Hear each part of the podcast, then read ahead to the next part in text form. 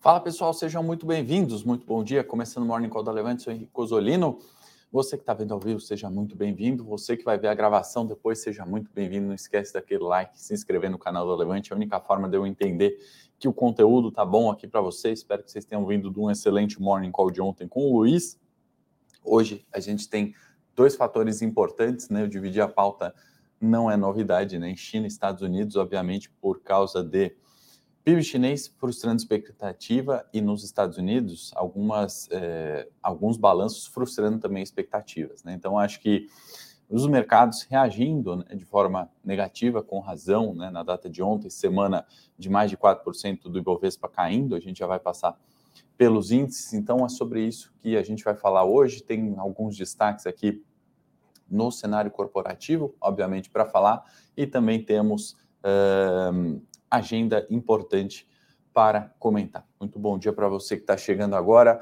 Vamos comentar um pouquinho mais aqui antes de entrar na pauta. Vamos passar pelos mercados ao redor do mundo, né? A gente está vendo é, Dow Jones, né? Aqui na, na esquerda, né? Acho que se eu talvez vir aqui para baixo fica um pouquinho melhor a visualização. A gente está falando, né? De queda de 15% no ano, né? No dia 0,46, 0,30 S&P caindo e Nasdaq 0,03 no positivo. O Brasil, né, que até então tinha uma queda só até 6%, né, no primeiro semestre, 5.99, já estamos com queda de 8%, né? No relativo é uma das bolsas que melhor performance, né? A gente destaca aqui Eurostox com queda de 20% no ano, né, subindo 1% hoje, e as bolsas na Europa aqui no verdinho, né? Então, maioria das bolsas europeias é, no positivo, aqui dos que eu trago excesso, exceto a bolsa de Estocolmo, também não tem grande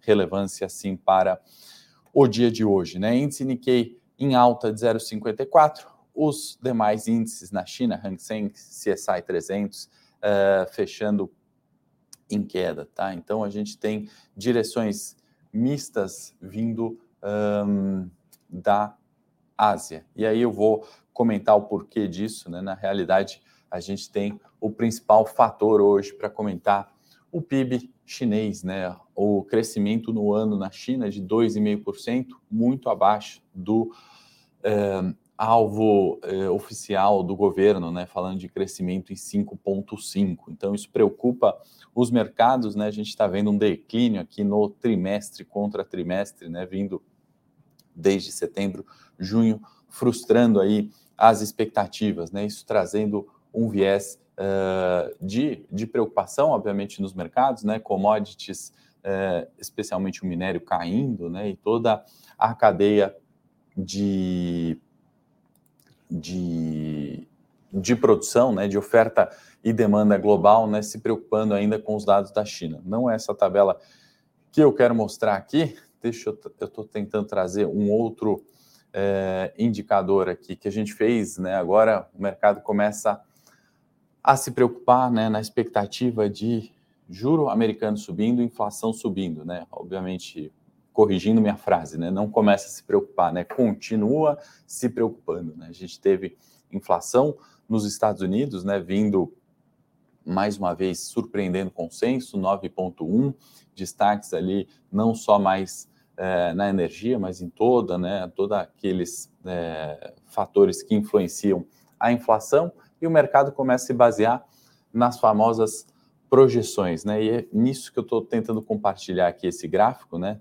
Tanto do IPCA e Selic aqui, né, expectativa contra realizado, como eu vou também comentar aqui sobre um, um, é, um outro fator né, de projeção de consenso da taxa dos juros americanas para a gente antecipar a reunião de julho, tá? Bom, acho que agora aqui a minha planilha abriu é, esse gráfico, elaboração nossa aqui da Levante, do Super Lucas, nosso parceiro aqui, nosso amigo, nosso analista, juntamente com é, o Cauê também, que sempre ajuda aqui a gente nas pautas do Morning Call. Então, nesse gráfico aqui, pessoal, a gente está. É, só estou tentando enquadrar, né? Porque o histórico aqui é bastante longo, né? E a minha internet não está ajudando. É, agora acho que foi. A gente tem, né? Quatro linhas, tá?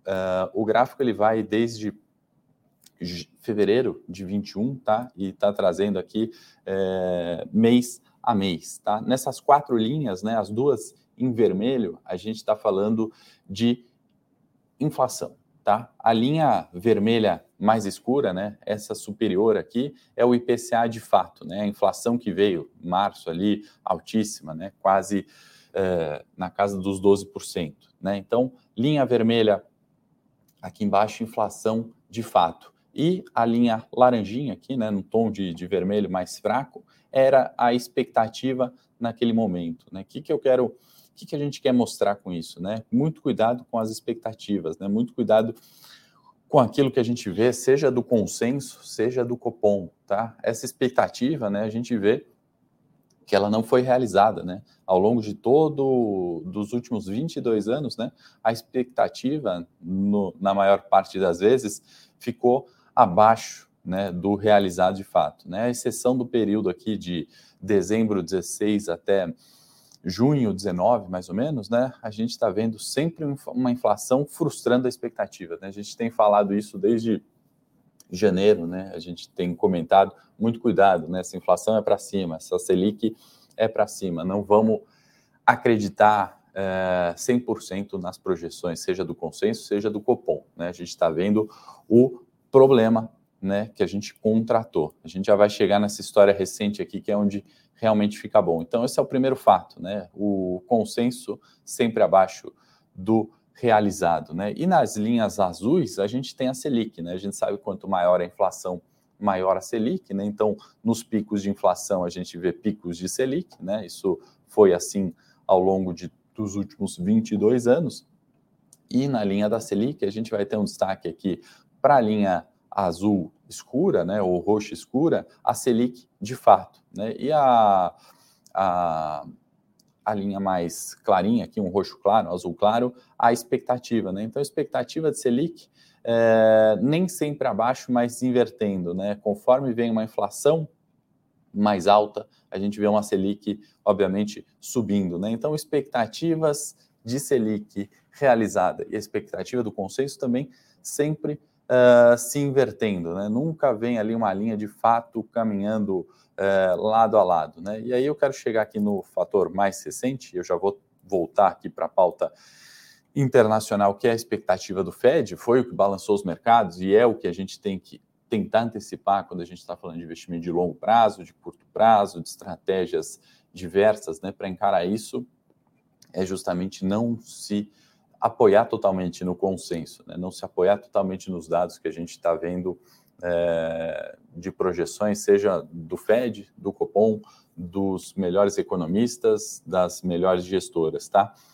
Na história recente agora, né, a partir de fevereiro de 21, a gente está vendo um pico de inflação, de, de, elei, de eleição, não, um pico de é, inflação, né, subindo muito forte, um pico de Selic subindo muito forte, muito além daquilo que o consenso projetava. Né? Inflação é, ainda não puxou né, da forma que, que está re, sendo realizada, e a Selic a mesma coisa. Né? Então, a gente tem esse corte de maio. Né? Então, é, Selic e inflação já foram. Né? Então, a gente tem que tomar muito cuidado com as projeções. E aí, para a gente linkar com a pauta, que é mais importante, eu acho, do que propriamente o cenário local, né? Quando a gente fala é, desse histórico que nem sempre é realizável entre Selic e inflação, eu estou trazendo aqui o CM Group, ele faz esse levantamento sobre as perspectivas de subida de juros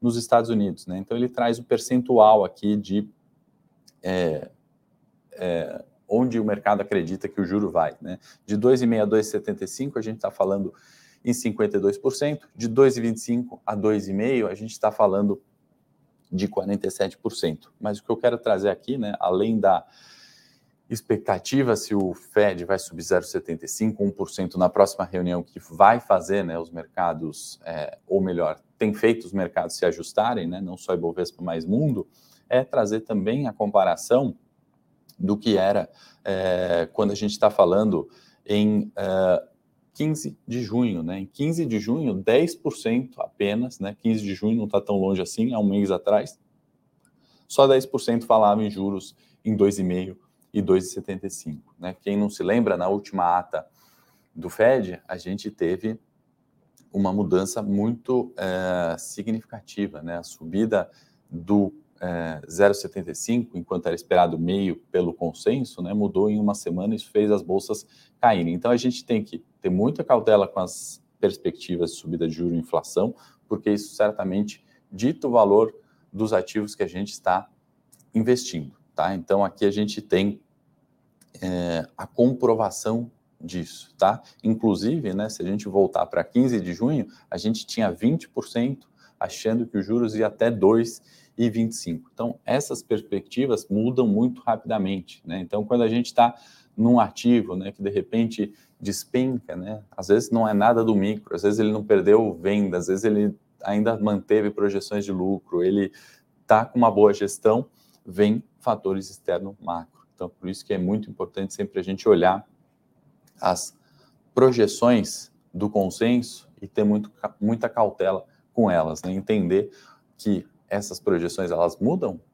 frequentemente e aí a gente tem que ter sempre uma estratégia, um plano B, um hedge dos nossos investimentos, tá? Numa, o mercado financeiro nunca foi fácil, né? E aí a, as pessoas acabam oscilando, né, entre ou um otimismo excessivo, né, ou um pessimismo excessivo, né, um pêndulo. Então, ou está muito otimista e só compra ali as ações de tech, varejo, bancos falando que está barato e a longo prazo, mas aí quando vem as quedas, né, como aconteceu recentemente, muda o pêndulo, vai para o outro lado, pessimismo excessivo, fala não, vai dar tudo errado, é recessão, inflação está alta, a guerra, o petróleo e acaba saindo do mercado, né? E essa, esse pêndulo do, do investidor ele combina sempre com é, ou ele está muito corajoso, né? Toma o risco. Então, quando ele está otimista, ele fala assim: não, tudo bem, caiu aqui 10%, mas é, eu estou investido para longo prazo. Né? Aí passam seis meses, ele fala: opa, caiu 20%. Ele fala: vou sair, não aguento mais. Né? Então,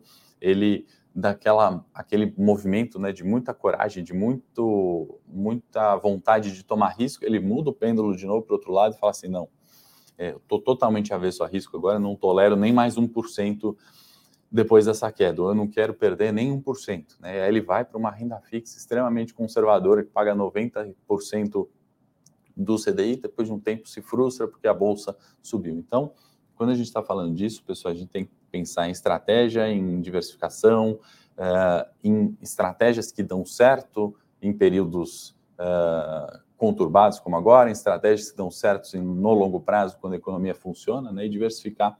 E a gente está com um projeto muito bacana que teve muito sucesso. Então, produção, coloca a última aula, pelo menos aí, para quem ainda não assistiu.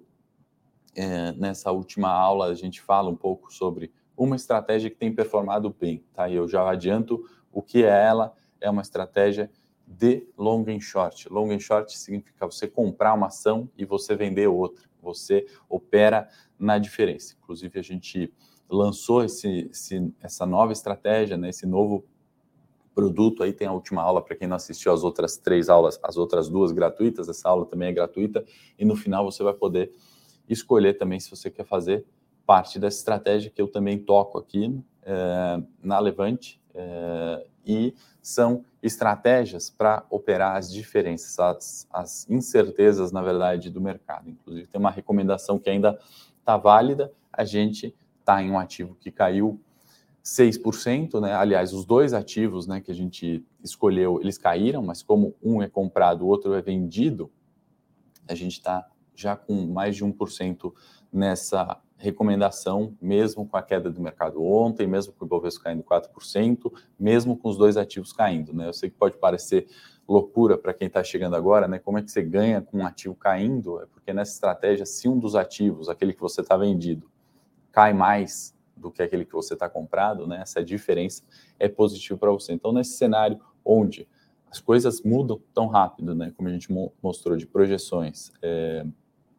e a bolsa historicamente, né? Todo dia tem as ações que mais subiram, as ações que mais caíram, né? Você sabendo operar isso, você potencializa o retorno, diminuindo o risco, né? A hora que você compra e vende ativos, por exemplo, no mesmo setor, né? Você está se rediando, né? Você está protegendo, você está diminuindo a vol daquele, é, daquele portfólio, porque os ativos são correlacionados. Né? Por exemplo, se Itaú sobe, muito provavelmente Bradesco sobe. Né? Historicamente, a correlação deles, né? se pegar de um ano aí, acho que dá mais de 80%, né? deve estar na casa de 0,89 agora, né? Itaú e Bradesco no último ano. Né? Ou seja, ativos do mesmo setor, eles tendem a performar junto. E se você operar eles de forma diferente, né? um comprado e um vendido, você diminui o risco, potencializa retorno não é a única forma de fazer essa estratégia, tá? Eu comento nas aulas, estou resumindo um pouco aqui, mas a gente está falando é, de é,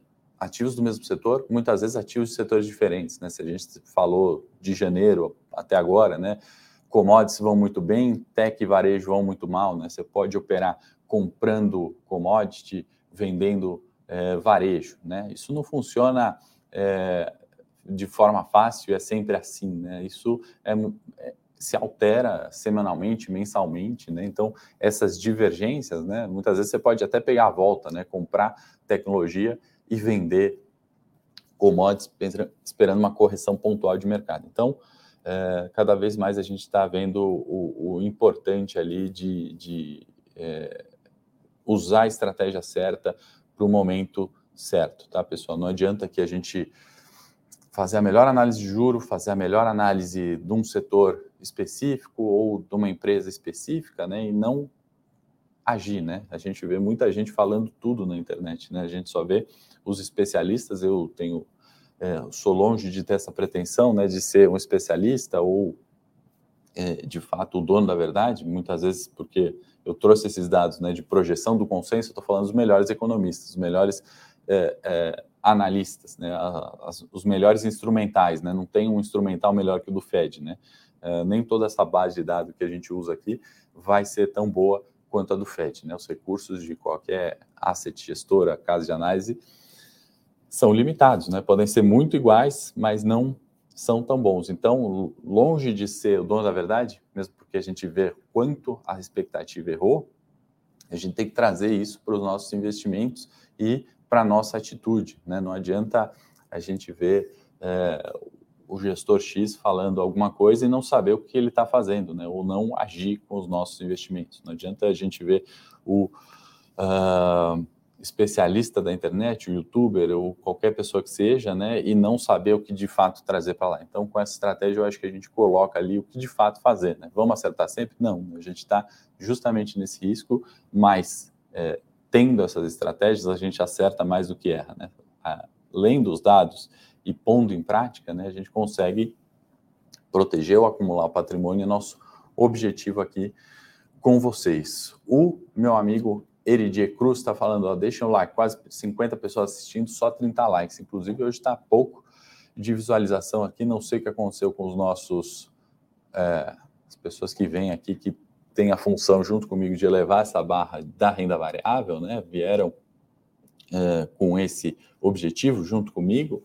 Então, deixem o like aí, Edier, e não deixem de se inscrever nessa aula é, ainda. Eu acho que tem 2% de vagas é, para quem quer se inscrever na estratégia e essa aula provavelmente sai do ar em breve, tá? Então, quem não assistiu as outras duas aulas, assista pelo menos a última. É um pouco longo, mas procure a, a se informar sobre estratégias. A única forma da gente operar nesse mercado na forma que está atualmente, tá? Aliás, sempre foi, né? Mas atualmente isso está mais evidente, tá bom? Vamos agora para o gráfico do Ibovespa, Ibov, é, Bradesco, né? Derretendo ali, Bradesco está barato, estava Bradesco aí na tela, por isso estou comentando, Bradesco barato por fundamento, né? Ontem mais um gap de baixa, né, pessoal? E aí aqui Uh, ontem um dia bastante importante, né? De fato, a gente está perdendo, ou melhor, perdemos essa resistência dos 98 mil pontos, né? Então o mercado tomou um lado aqui, é, depois de quatro semanas oscilando 98, 100 mil pontos, tomou um lado e veio para é, fechamento em 96, né? Diferente daqueles movimentos de estresse aqui, né? Não foi o teste do 96 e o retorno, né? Para a linha de suporte. Então isso aqui nos parece, né? Ser algo que busca aquele suportaço dos 93, né? E aí aqui está desenhada a reversão, é, ou melhor, a continuidade desse movimento de baixa que a gente está observando no segundo semestre. Né? E aí, se cair, pessoal, a bolsa, a gente tem que pensar de novo no long e short, as pontas vendidas é onde vão ter as chances de ganho. Você não vai ter ganho com ativos comprados. Vamos ser franco aqui, vamos ser racional. Né? No próximo mês, semestre, né? se a gente continuar, você ter ganho com ativo comprado, ele tem que ser totalmente descorrelacionado de Bovespa e aí restringe muito o número de empresas, tá? A gente não está falando aqui de Petrobras, Vale, Itaú, Itaúsa, Taesa, né? outras empresas é, grandes, boas por fundamento, investimentos de longo prazo fazem muito sentido, ao meu ver, nessas empresas, né? São oportunidades, muitas vezes, de comprá-las né? nessas quedas, mas no curto prazo, com uma bolsa potencialmente indo para 93, você tem que operar de uma maneira diferente, tá? Não adianta comprar aqui porque acha que caiu demais e esperar subir, né? Tem gente fazendo isso desde os 120 mil pontos. Ah, eu compro aqui, estou esperando, aí cai mais, aí compra, está esperando, cai mais. Quando chegar aqui nos 96, né, hoje já vai ter um monte de gente saindo, né? E aí aquele pêndulo que eu falei, né? A gente vai de um excesso de confiança que tudo vai dar certo um excesso de pessimismo. O mercado está sempre antecipando algum movimento, né? Vale lembrar que Fitch reviu o rating, né, expectativa de Brasil, né, melhorando de um lado, do outro tem CDS, né, Credit Default Swap, piorando, né, quando a gente fala especificamente de Brasil, e aí tem sempre algum setor que sai vencedor, no setor sempre tem alguma ação que sai melhor que a outra, por isso é a estratégia de long and short, né? a gente está evoluindo, né, conforme o mercado vai andando, né, e as pessoas também vão demandando e evoluindo junto com as estratégias, fica meu convite. Eduarda, muito bom dia, produção, confere aí por que que a Eduarda e eu acredito que muitas pessoas não receberam esse link. Temos só 40 pessoas ao vivo para uma sexta-feira onde tem PIB chinês, CPI é, nos Estados Unidos, tá? E aí, só para concluir, pessoal, a, a, a, pauta aqui, né, e resumir os fatores importantes, nem passei é, ainda pelo setor corpo, cenário corporativo. É, um outro ponto importante, né? Vocês lembram daquelas projeções de lucro, né, que a gente estava falando das empresas? o Wells Fargo frustrando expectativas de lucro. Né? A gente já teve outros bancos também frustrando. Já já tem o Citi, que já avisou, né, já diminuiu a, a receita de, do Wealth né, na China. Então, é, essas frustrações de lucro das bolsas americanas, dos bancos americanos, ao meu ver, é o que refletiu aqui nos bancos. Né? Então, opa, se frustrou lucro lá, pode frustrar aqui. Minha opinião particular, eu acho que tem pontos diferentes, né? Eu acho que se a gente olha receita do Citi de Wealth Management na Ásia é muito mais relevante do que de um Itaú, né? Então essas quedas, né, essas projeções podem ser diferentes para os bancos brasileiros. De qualquer forma, é o que está acontecendo no cenário atual, né? BlackRock, por exemplo, também frustrando ali nas, nas projeções, né, olhando projeções ali de lucro. É, bom, China já falamos, né, tem PIB frustrando uh, e teve produção industrial abaixo também da expectativa. Quando a gente fala de varejo na China, em junho, 6,7% crescimento veio para 3,1% alguma coisa, né, um alto, uh, também caindo agora em junho, isso traz essa bolsa né, do 100 para o 96, acho que justifica os 4% de queda na semana. É, CPI nos Estados Unidos, já já, né? Tá para sair, se já não saiu. É, acho que são fatores importantes para a gente olhar hoje, tá? No mais, sexta-feira, fechando a semana, né? A gente está é, com uma semana de Bovespa negativo, tá? É, eu vou trazer aqui alguns destaques do, do cenário corporativo, tá? Mas eu acho que menor relevância aqui, pessoal. A hora que a gente olha tanto o micro aqui no detalhe, eu acho que não é aquilo que vai ditar a tendência. Né? Então, a gente pode ver, é, ao meu ver, prévias ali das construtoras positivas, né? A gente está vendo positivas no sentido, né? Superaram né, momento de aversão ao risco, lidaram ali com as dívidas, com a diminuição, muitas vezes é, do interesse na busca, dado subida de juros e aumento de inflação. Então, eu acho que é um, um, um ponto copo meio cheio, tá? Tem a Minerva, né, setor de, de carne, né, frigoríficos, é, a Moody's reiterando o rating BA3, né, e aí elevou a perspectiva da nota né, da companhia de estável para positivo. Então, melhora ali no rating é, da Minerva. Tá? O Santander iniciou uma cobertura da ação da é, 3R Petróleo, né, que caiu para caramba, né, 3R, não sei se tem algum investidor aí, e colocou recomendação alto performance preço-alvo em 100. Tá? Então, isso pode ter uma, um reflexo positivo nas ações. Tá? E aí a gente está falando de empresas né, que estão num cenário de alta da commodity, petróleo, não é por causa das quedas recentes que já reverteu essa alta, né? Então acho que isso influencia bastante quando a gente vai avaliar uma petrolífera. Acho que o Santander deve ter posto isso na sua pauta e saúde financeira, né? A hora que a gente olha para a questão, né, relação dívida da companhia, acho que está bem é, ok, né? Uh, que mais? Tem algumas mudanças aqui de participação na Localiza, né? Aquelas formalizações, né? Quando atinge 5%, quando reduz 5% é, do, do patrimônio investido, acho que isso não vale tanto comentar. JCP em Randon, Rapid 4, uh, vai pagar 0,21 por ação, é, vai ficar ex dia 21 de julho, tá? O pagamento é 25 de agosto, então quem gosta de dividendo quem assina a série Dividendos ali da Levante também, informação relevante aí para vocês, tá? No mais, é isso. A gente já tem um lucro líquido da Camil, né? Subindo, é, perdão, caindo 10%, tá? A companhia já divulgou o resultado, é, 96,8 milhões, tá? Então, um pouquinho aí de cenário corporativo, acho que o reflexo desse micro cenário do fundamento das bolsas, né? Das empresas listadas na bolsa, eu acho que são positivos. E aí a gente tem que selecionar sempre as melhores, né? Vender aquelas que não estão performando, porque o cenário macro, como a gente comentou aqui, está difícil. Então, faço o convite para assistir a aula. É, e quem se interessar pela estratégia de long short vai ser um prazer. Ainda temos vagas, o produto foi bem bacana. Ontem já teve a primeira live com recomendação.